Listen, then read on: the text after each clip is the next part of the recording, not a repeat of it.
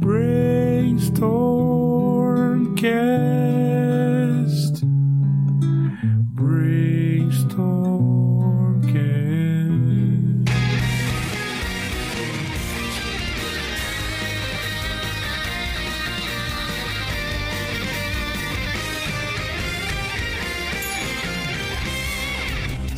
Salve, salve, monstrinhos e monstrinhas!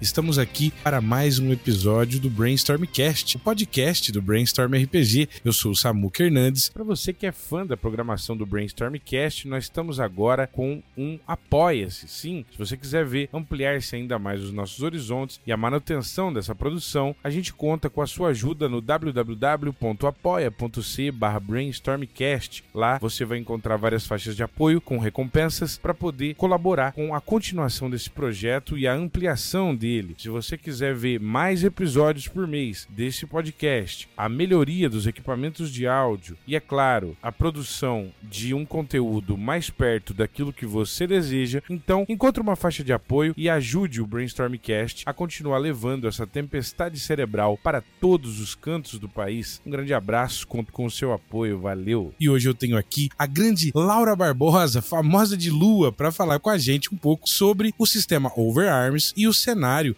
baseado no mangá e no anime de Shaman King. Salve, Laura, beleza pura? Boa noite, boa noite, Samuca, tudo jóia? Maravilha, cara. Que, que alegria a gente poder falar um pouco sobre isso. Eu me deparei ali com um post muito bem apresentado, por sinal, muito bem organizado, no Telegram do Brainstorm RPG, da Laura chamando o pessoal, chamando jogadoras também, né, de RPG é, e novatas, é claro, também, para poder compor uma mesa de Shaman King. Isso me chamou muita atenção, porque esse é, é um anime que é muito especial, muito caro para muita gente. E é verdade também que, mesmo atualmente, ele tem aí uma produção até mesmo na Netflix. Então, nós estamos falando de alguma coisa que tá certamente no coração e na boca do povo. Laura, começar fazendo a primeira pergunta, que é a pergunta que eu faço aqui para todos os convidados. Então, é o seguinte: como é que você então conheceu o RPG e faça uma retrospectiva emocional pra gente de cenários e sistemas que você jogou e que tenham marcado pra você. Vai lá. Bom, eu comecei o RPG a voltar a falar mais de RPG em 2019, quando eu estreitei os laços de amizade com um colega meu da época de escola, desde a época assim, de quinta série. E aí a gente perdeu o contato, eu me mudei, me mudei de cidade, de estado também e a gente voltou a conversar. E ele sempre um, um, nerd assíduo no RPG.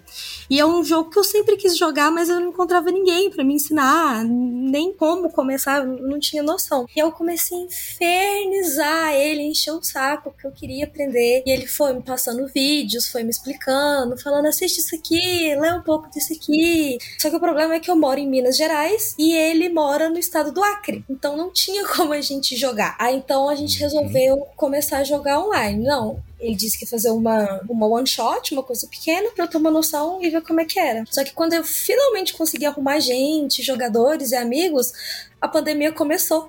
Ah. Então eu não eu nunca joguei RPG de mesa mesmo, com os meus colegas, vendo na cara o olho de todo mundo. Porque eu jogo RPG desde o início de 2020. Então eu sempre joguei online. Ah, cara, que coisa maluca. E como é que foi essa experiência, Laura? Quando a coisa começou de fato, como é que foi o negócio?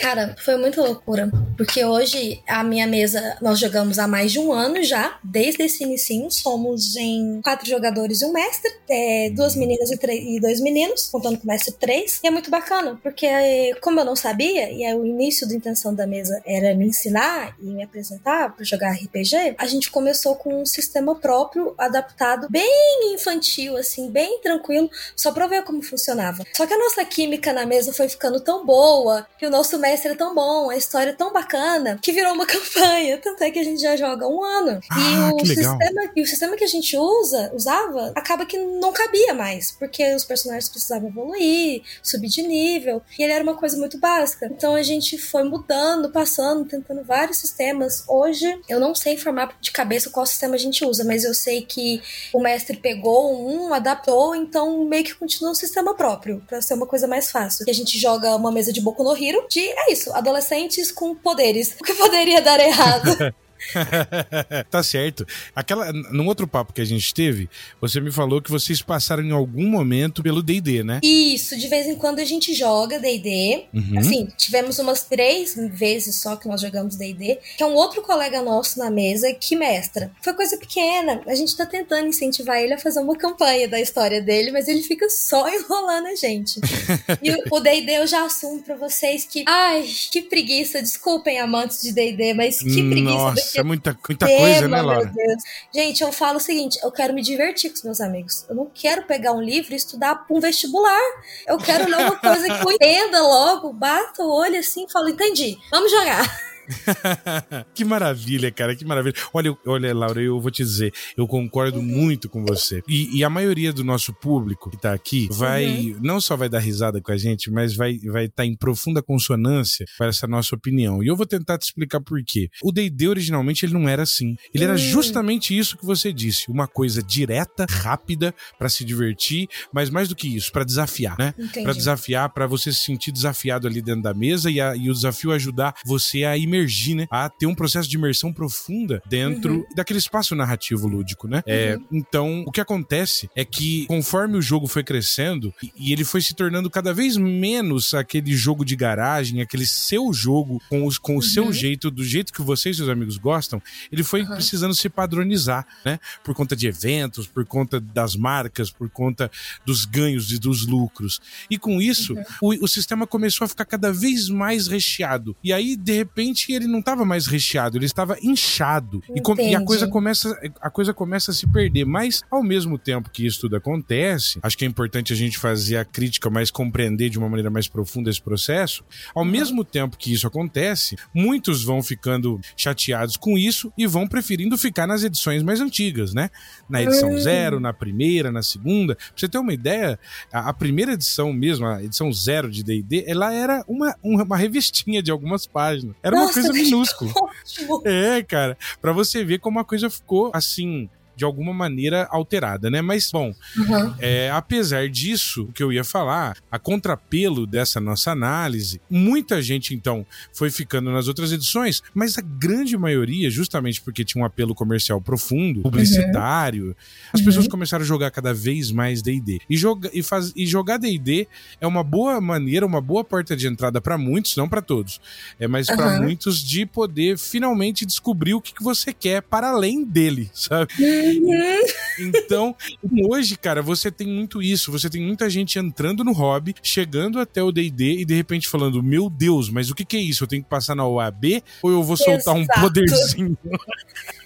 Nossa, eu só quero pegar o meu personagem e fazer uma coisa básica assim. Não, eu já li um pouquinho, não li tudo, não vou ser hipócrita, mas essas mesas, essas sessões de D&D que eu joguei com meus colegas, eu fui bem direto, eu falei assim, quais páginas que eu preciso ler? A gente poder jogar isso aqui.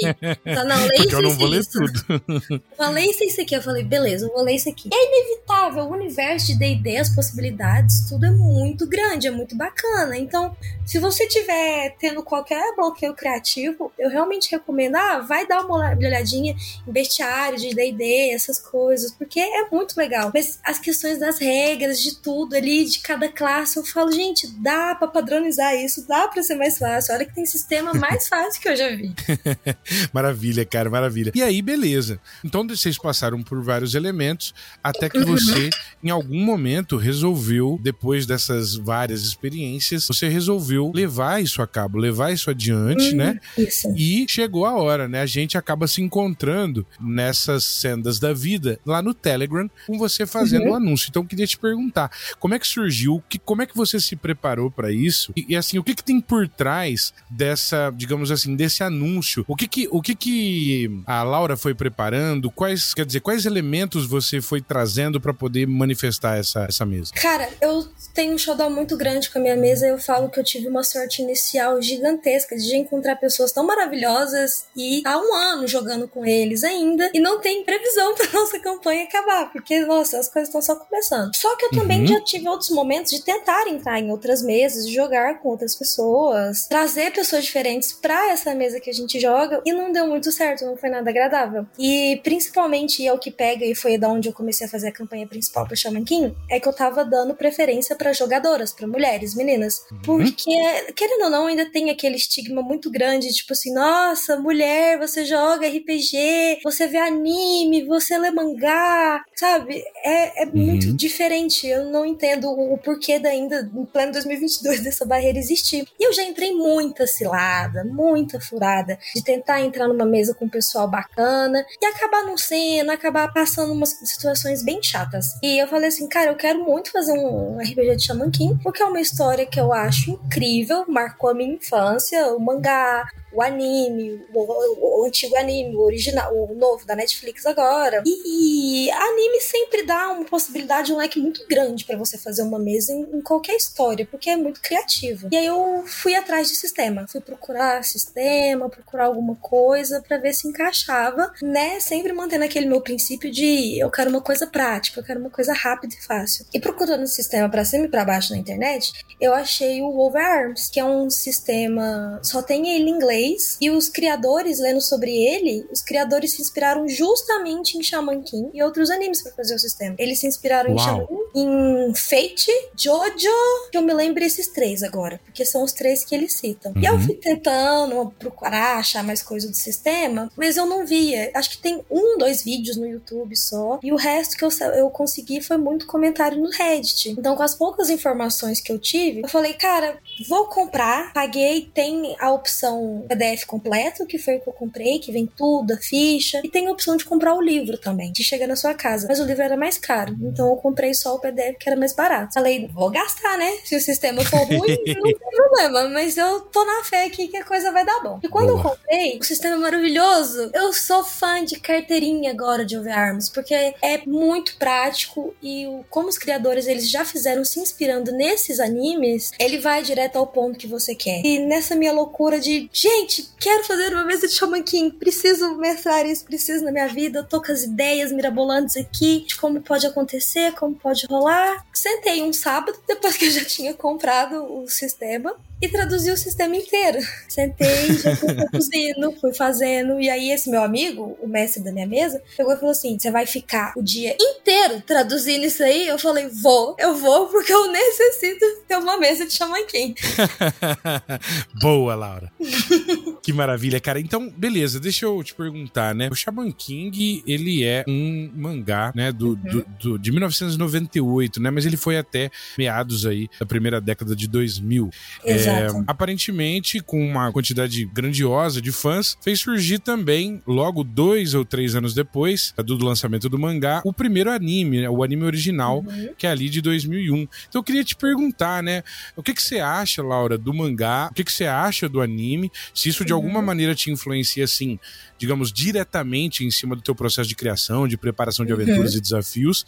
Queria saber também, um terceiro ponto, que é o seguinte: quanto que você vê realmente calcado do que tem no anime e no mangá dentro, dentro do cenário, do sistema de jogo de RPG? Bom, eu, como boa criança dos anos 90 ali, né, nascida no metade, no final dos anos 90, eu assisti o primeiro anime Shaman King no início de 2000, 2000, até 2002, mais ou menos, se eu não me engano. E me marcou muito, porque era a época que os animes ainda tinham as aberturas em português, então a musiquinha começava e eu cantava junto. Eu também. Era maravilhoso, gente, era simplesmente assim, foi, incrível. Foi com você que a gente falou de Sakura Card Captors, não foi? Foi, foi Sakura. Depois eu posso cantar também de Sakura, é o meu anime favorito. Mas, Mas e aí o, o Shaman King me marcou bastante. Anos depois, já adolescente, que eu fui, que eu fui começar a ter o hábito de ler mangá. Eu sempre fui muito do anime, mas lá pra adolescência eu comecei a tentar ler uns mangás. Mas eu te digo que eu comecei a ler mangá agora dos 22, 21 anos pra cá. E aí, um belo dia, eu falei assim, cara, eu, eu vou ler Shaman King, porque eu não sei como é que é. Eu lembro do anime, mas eu quero ver como é que é o mangá, né? Eu descobri que o anime é um filler gigantesco. 90% do que marcou a minha infância é mentira, não aconteceu na história. Mas eu ainda continuo tendo um carinho muito grande no meu coração. E aí o mangá, nossa, o mangá eu achei sensacional. O autor é muito bom e muito criativo. E ele foi passando as coisas, eu fui engolindo aquele mangá, fui lendo, lendo. Só que aí aconteceu um problema. O autor, ele acabou se perdendo. Ele, infelizmente, entrou em depressão na época. E aí, quando a história já tava se arrumando pro final, ele começou a enrolar muito, começou a estender, começou a dar um, umas erradas, umas deslizadas, assim no roteiro. Uhum. E tem um documentário dele no YouTube, legendado em português, eu recomendo para vocês, do autor que ele fala e ele explica o que aconteceu porque a editora virou para ele e falou assim: Olha, a gente vai cancelar o seu mangá. E ele não tinha acabado a história. Não tá vendendo mais. Era uma época que o One Piece tava estourando muito. Então ele disse que ele se compara muito com o Oda. E aí ele começou a ficar muito triste, porque o mangá dele era sempre assim, top venda. E aí vem um cara, depois de alguns anos, e tira ele e faz o mangá dele ser cancelado. E o mangá de Shaman King acabou sem um final. E ficou muito tempo, muito tempo mesmo, e ninguém sabia o que ia acontecer. Acho que em 2003, eu não lembro quando. Uhum. Eu só fui saber depois, de velha já, né? a, apelos de fãs e tudo mais, porque o Shaman King também fez muito sucesso lá no Japão. A editora, se eu não me engano, é a Sueisha, não lembro agora, ou a Jump, não, não vou lembrar de cabeça, deu uma oportunidade para ele e falou: Não, a gente vai voltar com o seu mangá, mas você tem um número X de capítulos para acabar, para você pelo menos finalizar a sua história. E aí ele finalizou daquele jeito que vocês já sabem, né? Corrido, de qualquer jeito, para pelo menos conseguir dar um final pros fãs. O final não é bom, até porque ele já tava pisando na bola, né? Com as coisas que ele estava escrevendo, mas você consegue pegar ali, captar o que ele queria pro final do mangá dele. E, atenção, spoiler, pra quem tal nunca leu o mangá de Shaman King. Opa, cuidado, gente. Se, se você não quiser o spoiler, você já passa para alguns minutos daqui a pouco. passa alguns dois minutinhos. O Isso. legal de Shaman King é porque o mocinho não vence no final. O vilão vence no final. E ele foi hum. escrito pro vilão sempre vencer no final e alcançar os seus objetivos. Mas depois que você entende os princípios do entre aspas, vilão, você vê que o Raul não era um cara tão mal assim, que ele tinha uns princípios muito bacanas. Extremamente radical. Extremamente radical. Queria exterminar metade do planeta por isso? Queria. Mas as intenções, as intenções no fundo dele eram boas. E o final é isso, que você fala assim, cara, o Raul ganhou. E agora, o que que acontece? Por isso que eu gosto muito, eu tenho um carinho muito de Shaman King, porque eu, eu não lembro agora de histórias, tá, me veio uma aqui na cabeça agora, mas talvez, que o vilão vença no final. Mas eu acho que o autor ele ainda deveria ter tido um, uma segunda chance melhor, sabe? Ainda foi, foi muito uhum. limitado, mas eu entendo. É uma obra que eu continuo recomendando o mangá para todo mundo ler. Ah, maravilha. Então, assim, antes, que, antes da gente entrar de fato nos meandros, nas sendas do Overarms, da uhum. tradução, do cenário, eu queria que você falasse um pouco sobre o Shaman King. Então, para quem nunca ouviu e para quem chegou pulando o gate do spoiler, o que de fato é o Shaman King? O que, que é, o que, que é alguém que vai ler o mangá ou vai assistir o anime ou vai jogar com você ou com qualquer um Overarms uhum. Shaman King, o que, que ele vai encontrar? Cara, Shaman King é maravilhoso, porque ele pega o mundo que nós vivemos e pega todas as religiões existentes que nós conhecemos e não conhecemos e joga nessa história, que é o seguinte, todas as pessoas em tipos de religiões espalhadas por aí, elas são pessoas que têm um, possuem uma ligação espiritual muito grande. Então, com base na crença delas, na religião, elas conseguem usar esses espíritos, essas almas, chame esses deuses, chamem do que vocês quiserem, para serem os uhum. seus aliados e ter poderes com isso, ajudar os outros, entrar em batalhas.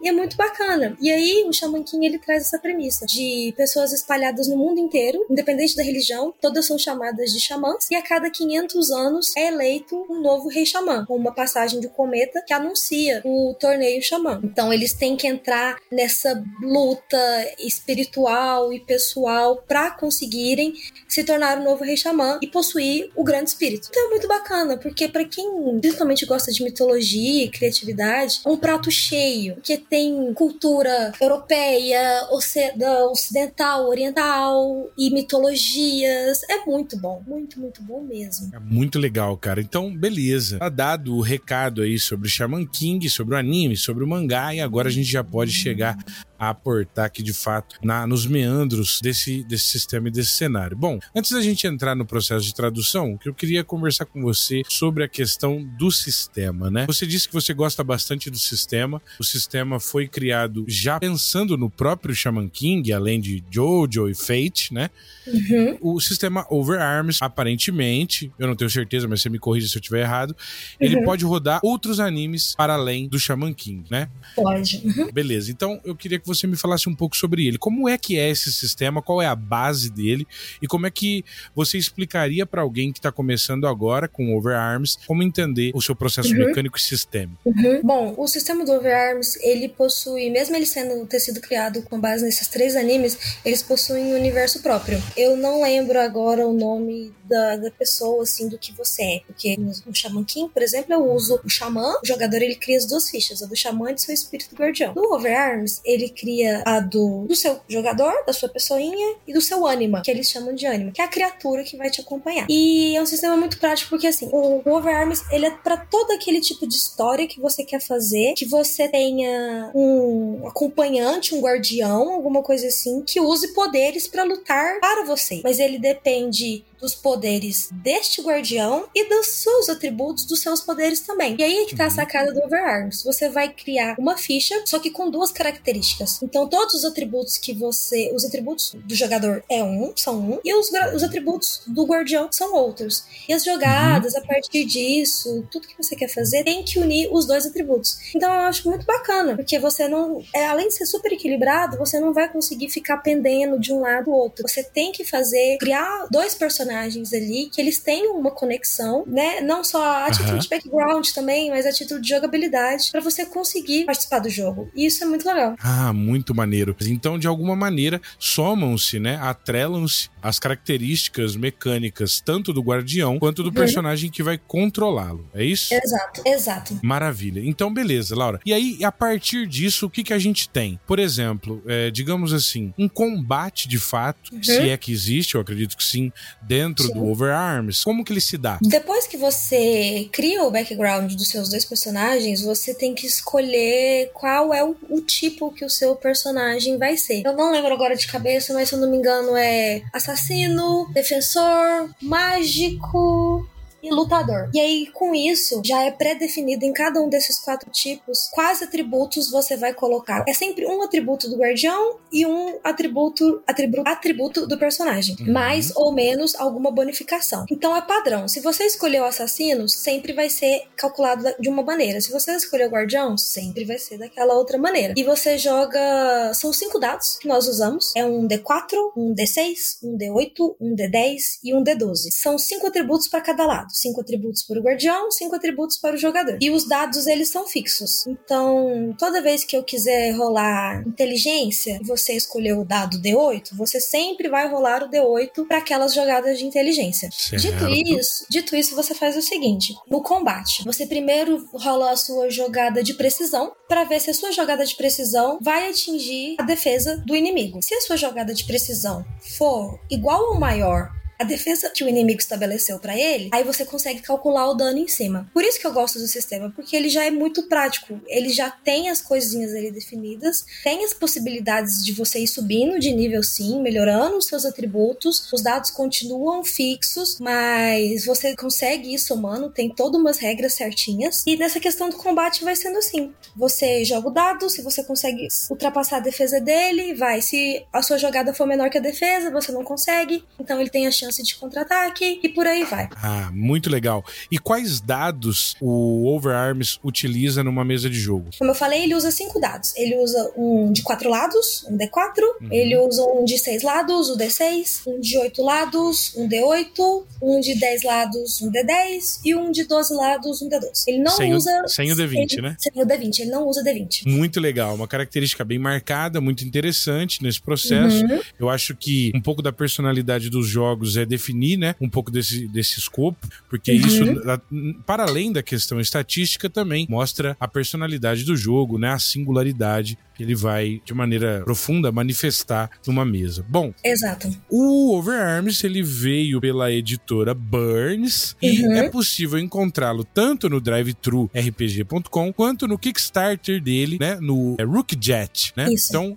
beleza, cara. Então é, é possível encontrá-los aí nesses dois links para quem quiser e para quem tiver interessado. Mas ainda não falamos da cereja, né, do nosso bolo, que é o seguinte: a dona Laura tinha já em mãos o seu Overarms e ali no cenário de Shaman King tinha encontrado uma primeira barreira, não sei se para ela ou para os jogadores que ela pretendia é, se juntar para o jogo, e aquilo uhum. tudo estava em inglês. E aí é claro que ela de decidiu fazer algo grandioso nesse sentido, que ela já enunciou no começo do episódio, mas agora eu quero perguntar com mais profundidade. Cara, como foi o processo de traduzir todo o jogo do Overarms Shaman King aí? Como é que foi isso aí, Laura? Eu sou uma pessoa extremamente emocionada. Eu sou uma pessoa que eu animo muito com as coisas. Tanto é que o nome do grupo da minha mesa fixa de RPG é RPG da Emocionada. Porque eles sabem que quando eu pego uma coisa, eu vou ali e faço até o final. Então, que como, foda, o Samuca. É, como o Samuca disse, o sistema tava todo em inglês. E eu tenho um colega que tem mais um pouco de dificuldade com inglês. E eu também, cara, é o que eu disse no início, né? Eu queria, eu quero encontrar pessoas bacanas para jogar na mesa comigo, porque eu já passei muitos perrengues. Então, o que eu consegui facilitar pro pessoal, que ninguém tem obrigação de saber um outro idioma. E é chato ficar, às vezes, jogando no Google Tradutor, porque ele não vai traduzir certinho a mensagem que ele quer passar. E eu, Perfeito. ainda bem, eu tenho essa facilidade com com o idioma, não sou fluente nem nada, mas tenho uma grande facilidade. Eu peguei o sistema, é um. Já tava no inglês, não tava no inglês muito complicado. Enquanto eu fui. Primeiro eu li ele todo pra entender, pra ver se eu gostava, se era bacana mesmo. Apaixonei e já fui, sentei e fui traduzindo. Fui escrevendo tudo certinho. Só que eu não só traduzi, eu já fui fazendo toda a tradução dele, já adaptando pro sistema de Shaman King. Então, como eu disse, no Overarms, eles usam Anima. Na minha tradução, eu já fui colocando Xamã, Espírito Guardião, já fui colocando da maneira que eu queria. Eu fui colocando tudo certinho. Então, já fui, já fui traduzindo, já fui editando, criei tabelas para upar o nível, para explicar para todo mundo como é que funcionaria, a questão das condições também, é, a questão de jogadas de ações não só em combate, mas ai, às vezes meu jogador precisa pular um muro. O que, que ele jogaria? Ele rolaria um atributo tal e o outro atributo X. E fui fazendo isso. E aí, como eu tava conversando mais cedo com o Samuca, em um sábado, sentei, abri minha cervejinha e falei, vou traduzir isso aqui tudo. E terminei. Santa cervejinha essa Fui traduzindo e tomando minha cervejinha. que coisa maravilhosa, que iniciativa corajosa da sua parte e que com certeza é, não só vai movimentar as suas expectativas no sentido de conseguir construir essa mesa do jeitinho que você planejou, mas vai poder Uhum. ajudar outras pessoas em outros lugares do, do Brasil Uhum. e do mundo, né? Brasileiros eh, e portugueses em potencial, as línguas, os países que falam a língua portuguesa, vão Uhum. poder aí trabalhar com esse fenômeno, né? Que é o Uhum. King. E aí eu queria te perguntar uma coisa também sobre isso, Laura. É, nesse processo de tradução em que você foi escolhendo e tal, eu imagino que você deve ter. eh, algumas coisas devem ter sido muito simples e diretas, e outras Aham. devem ter exigido criatividade, deve ter exigido uma localização, né? É, teve algum aspecto que você se lembra, algum aspecto engraçado ou de dificuldade que você teve nesse processo? Cara, eu não vou lembrar de cabeça agora, mas tinha momentos que, conforme eu ia lendo, eu ia comentando com o mestre da minha mesa, né? Que eu falava assim: nossa, que bacana, eles fazem desse jeito. Nossa, esse sistema, eles pensam assim, isso aqui é muito legal. E eu fui lendo e, e conversando com ele, né? Mas acho que a Aham. maior dificuldade que eu tive é porque ele, na explicação no original, algumas coisas ele não segue de uma maneira muito linear. Então, às vezes, ele tá explicando uma determinada ação, e eu falo assim, tá, mas e se X coisa aconteceu? O que que acontece? Aí ele não responde ali. Aí ele responde só lá na frente. Eu falei, ah, tá, agora isso aqui respondeu a minha dúvida lá de trás. Então essa foi um pouquinho da maior dificuldade que eu tive. Que na hora que eu passei a limpo, eu já fui respondendo tudo de uma vez, colocando na ordem que eu achava que seria melhor para todo mundo ah, entender. Então tipo você assim, foi você foi reorganizando o texto. É fui, eu fui reorganizando, pensando assim, talvez a pessoa que esteja lendo aqui tenha a mesma dúvida de jogada que eu tive na hora. Então já coloca a resposta aqui na frente mesmo. E, e fui arrumando. Que maravilha, que maravilha. Bom, e com isso, nós passamos né, na nossa linha do tempo do mangá de 98 pro anime original em 2001. E aí, o anime novo da Netflix em 2001, de 2021 e agora em 2022, nós temos aí não só o Overarms, mas temos também uma tradução não oficial que a Laura oferece para nós aqui. E eu uhum. queria perguntar um pouco é, para você sobre isso. Eu deixei isso pro final, porque uhum. como eu sei que você gosta muito do anime original, eu queria um contraponto crítico, né? Então é isso. Anime novo da Netflix vindo de 2021. O que é que você acha? O que, que foi bom? O que, foi ruim? Manda ver. Cara, vamos lá. Quando eu vi que a Netflix estava anunciando, eu falei, é o meu momento, me segura. meu Emocionei. Momento. Emocionei. Gente, o final vai ser diferente, tá bonito. E fui atrás, né? fui pesquisar. E aí eu descobri que já estavam negociando com o autor de Shaman King pra fazer um reboot, de, um reboot do anime há muito tempo lá no Japão. Só que ele tinha, ele tinha uma condição, era a regra dele. Vocês podem trazer o anime de volta se vocês trouxerem os dubladores, no caso lá, né, as vozes originais, porque ele gostou muito das vozes originais. Então, enquanto a Netflix não conseguiu trazer as vozes originais japonesas, ele não liberou para fazer essa nova adaptação. E aí, a Netflix foi lançando os trailers, e eu fui ficando emocionada, apaixonada. Eu falo, gente, isso aqui tá lindo. Vou ter o meu final de fã que eu, que eu mereço, né? Chance do autor se redimir e fazer o final que ele tanto queria, fazer um final decente. E eu, como uma boa fã de dublagem, apreciadora de dublagem, cara, quando a dublagem é bem feita e de uns dois, três anos pra, pra cá, a dublagem, a dublagem de animes no Brasil tem se superado de uma forma divina, maravilhosa, eles estão trabalhando com muito carinho. A Netflix, que é uma empresa super bacana e que, sabe, tem a mente aberta, eles usaram a mesma condição aqui no Brasil. Vamos trazer o anime de volta? Vamos. Vamos dublar? Vamos. O que, que os fãs vão querer? querer? Eles vão querer as vozes de todo mundo do ano 2000, porque a gente, vai,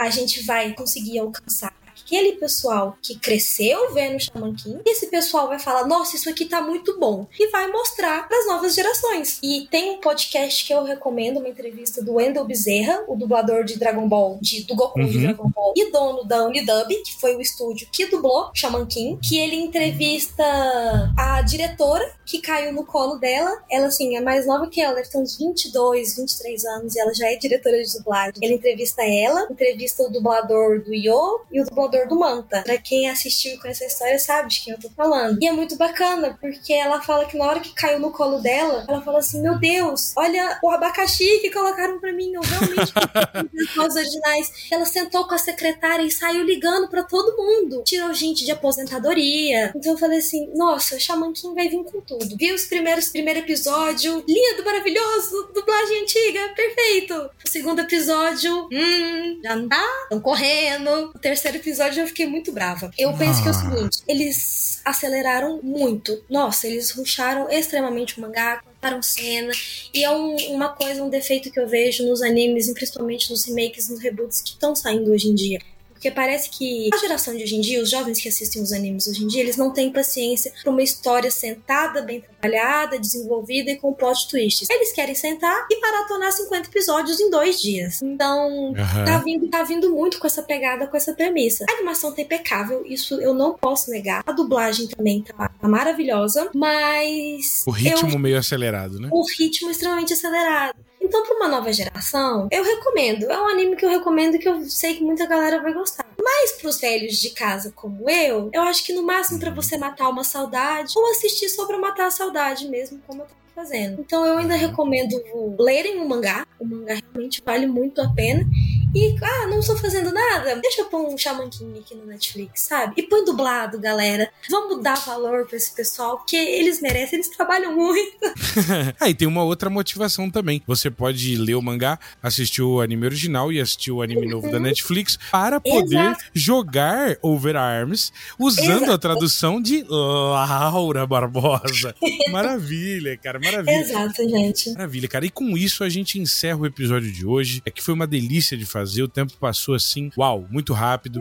E, cara, vamos para o nosso diaba-diaba. Então, Laura, dê o seu recado final, sua menção final, que você quiser falar. Uhum. Se tiver algum anúncio para fazer, se quiser chamar alguém para alguma coisa, fica à vontade, manda ver. Bom, pessoal, eu acho que o anúncio principal que eu dou e que foi a minha premissa principal de quando eu tava buscando jogadores para essa mesa é chamem suas amigas para jogar, suas primas, suas irmãs, sua tia, sua vizinha, a menina que senta do lado do seu lado e você sabe que ela leu um mangazinho. Chama, apresenta, sabe? Seja bacana com ela, porque o RPG é um jogo muito legal, um jogo muito massa e é um leque de possibilidades que você pode se aventurar e fazer literalmente o que você quiser. Só que tem muito pouca mulher jogando. Então, vai, dá essa chance. Tá precisando mais de, de público feminino nesse cenário. Maravilha, com certeza. E aí, é, por exemplo, se alguém quiser ter acesso aos, ao cenário cenário traduzido uhum. pelas mãos aí de Laura Barbosa, como que a pessoa deve proceder, Laura? Se, por exemplo, ao invés de querer de repente jogar com você, ela quiser jogar com outras pessoas. Cara, eu vou ser bem sincera, eu criei um site e que vocês podem me adicionar nas minhas redes sociais, tanto no meu Discord quanto no meu Instagram. Eu vou mandar aqui pra vocês, tá? No meu Discord, uhum. eu não vou lembrar de cabeça agora. Mas vocês me chamam que eu coloquei pros meus jogadores um site com o sistema traduzido. Adaptado logo, não é o Overarms original, cortei algumas coisas, mas já é para facilitar para os jogadores. E outra coisa que eu recomendo também, gente, dá valor pro, pro trabalho original, sabe? Pro pessoal que fez, que criou todo o sistema, porque é isso que acaba impulsionando o mercado. É a gente lá ir no cinema ver uma determinada obra ou comprar alguma coisa daquela determinada obra, porque aí vai sair mais coisa pra gente e vai ser melhor só pra gente. Então, se você conseguir, às vezes, junto com seus colegas, e compra pra todo mundo. Maravilha! É essa, eu repito a recomendação da Laura, quer dizer, ajude a fomentar o processo, porque esse processo é uma cadeia lógica de onde é necessário que você entre por ela em algum momento, né? Não adianta ficar só rodeando, tem que entrar na brincadeira para valer. Então, beleza. Cara, primeiro agradecer a você, ouvinte, que chegou até aqui. Se você gostou dessa brincadeira, procura a Laura lá, Lamorimbi, arroba no Instagram. Você vai encontrá-la uhum. lá para bater um papo com ela, super legal, super aberta. Então, para além disso, agradecer também a Laura pelo papo. Foi muito gostoso, Ai, Laura. Agradeço, obrigado. Samuca. Maravilha. É, e aproveitar aqui e fazer o meu diaba-diaba. Bom, gente, o Brainstorm RPG e o Brainstorm Cast estão com vocês já há pelo menos dois anos, ininterruptamente. Então, eu peço que você, se gostou desse episódio do podcast, ouça os episódios anteriores e fica ligado, já se inscreve e já assina aí tudo que você puder nas redes sociais, aqui no Spotify, onde você estiver, para poder receber os episódios que vêm por aí. Você encontra episódios nesse podcast, o Brainstormcast, com grandes é, personas da, da, cena nacional e internacional, como por exemplo Ed Greenwood, o criador do cenário, do maior cenário de D&D Forgotten Realms. Mas também entrevistamos também Luke Gygax, o filho do Gary Gygax, que é o cara que criou o RPG. Então, para além disso, na cena nacional, trouxemos já várias vezes aqui Rafael Balbi, Diogo Nogueira, Jorge Valpassos, Jefferson Neves, Maine Ursic, grande Fer Silveira da Critical Skills. Já batemos um papo com a grande Ju da Torre do Dragão e agora com Laura Barbosa. Então, por isso tudo e muito mais, cheguem junto aqui, tenham oportunidade para que o Brainstormcast possa crescer. Passe para seus amigos, mande os episódios. Se você gostou disso, mande para todos os seus amigos que você ajuda a fazer essa roda girar. Brigadaço, pessoal. Um beijão não esqueça do www.apoia.c brainstormcast para poder fazer um apoio para o Brainstormcast nas faixas de 10, 25, 50 e 100 reais. Você tem vários tipos de recompensa e ajuda a gente a continuar produzindo esse podcast, a ter mais episódios e a melhorar a qualidade dos equipamentos para trazer para você aquilo que você gosta tanto. Toda semana estaremos juntos em mais algum episódio e você nos aguarda por aí. Um beijo, monstrinhos e monstrinhas. Valeu, Laurinha e até a próxima. Até mais, pessoal.